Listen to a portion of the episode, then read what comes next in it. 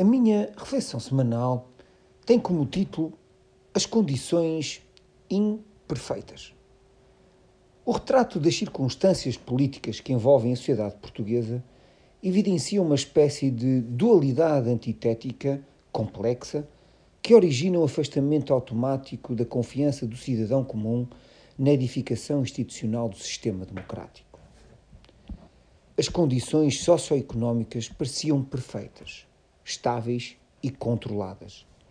A redução histórica da taxa da pobreza, a taxa de desemprego de 5,8% e a trajetória descendente do déficit da dívida pública chegariam manifestamente com uma narrativa política ideal para, por um lado, exorcizar uma oposição ainda sem a alma de uma verdadeira alternativa e, por outro, para justificar a continuidade de uma linha política económica de responsabilidade e contenção que, enquadrada numa crise inflacionista como não há memória no passado recente, serviria para alcançar os objetivos mínimos que evitariam o risco de exposição do país.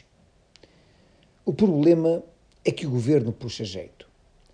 A incapacidade de uma gestão política dos vários casos que envolveram os altos responsáveis políticos, uns justamente e outros injustamente, reforça o afastamento das pessoas dos decisores políticos, corroendo a ética da responsabilidade que deve pautar um político que olhe para o futuro.